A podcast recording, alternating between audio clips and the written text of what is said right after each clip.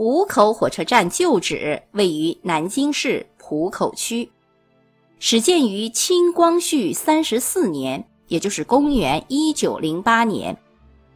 占地面积有二十公顷，是中国唯一保存下来的民国特色的火车站。浦口位于南京市西北郊，历来为连通长江南北的咽喉之地。京浦铁路终端的浦口火车站就是这咽喉的象征。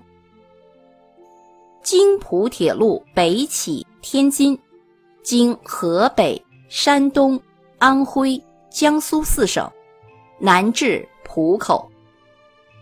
浦口火车站滨江而建，坚实壮观，历经了九十多个春秋。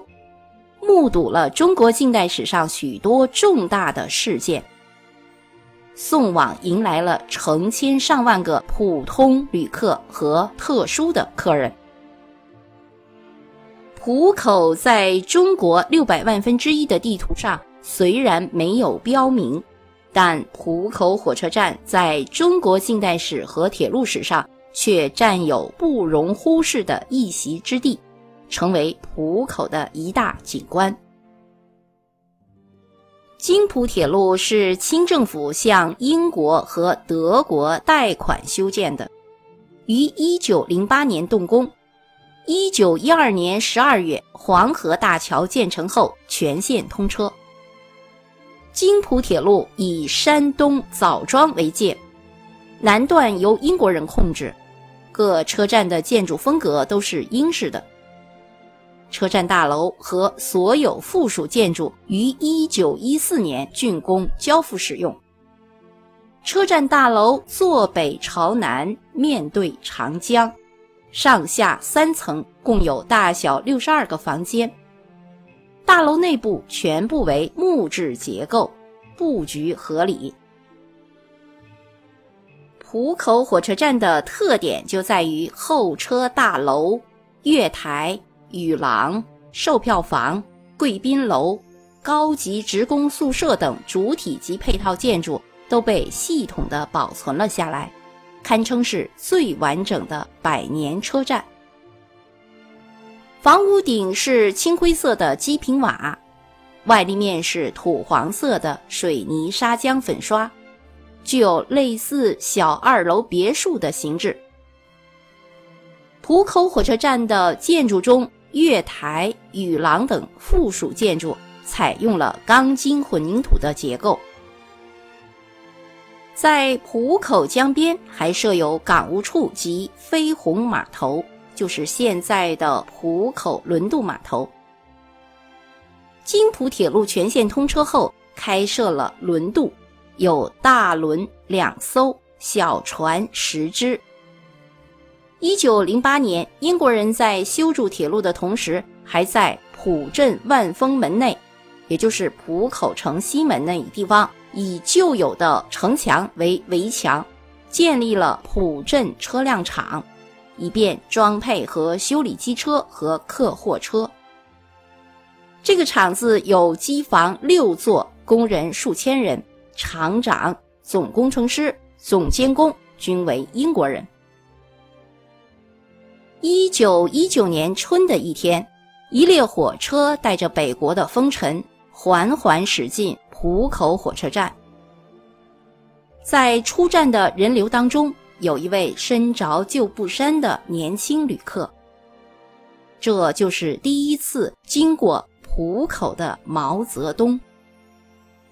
当时，湖南留法学生从北京出发，到上海乘轮船。赴法国，毛泽东替他们筹措路费并送行，因此经过了浦口。一九二二年的秋天，中国共产党早期工人运动领袖王河波，在浦镇机修厂建立起南京地区第一个中国共产党组织——浦口党小组。著名的学者、散文家朱自清先生在他的散文名篇《背影》里用细腻的笔触描述了他和父亲在浦口火车站依依惜别的情景。一九一八年的冬天，二十岁的朱自清一个人去北京上学，他的父亲对儿子出远门不放心，亲自送他过江。为了给儿子买几个路上吃的橘子，父亲步履蹒跚地爬越浦口火车站月台。朱自清在文中写道：“慢慢探身下去，尚不大难。”可是他穿越铁道要爬上那边月台就不容易了。他用两手攀着上面，两脚再向上缩，他肥胖的身子向左微倾，显出努力的样子。这时我看见他的背影，我的泪很快的流下来了。这一段把他们深挚的父子之情表现得无比真切。感人至深，催人泪下。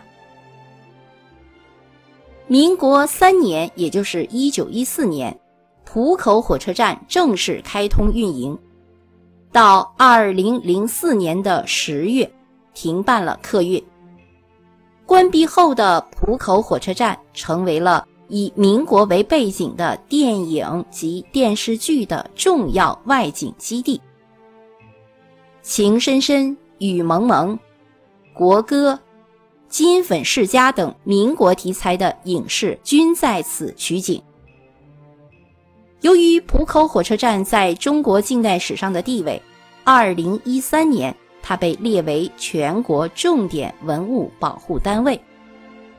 如今，这座车站被改造为集历史文化、休闲娱乐为一体的浦口火车站风情园。好，各位朋友，南京浦口火车站就为您介绍到这里，感谢您的收听。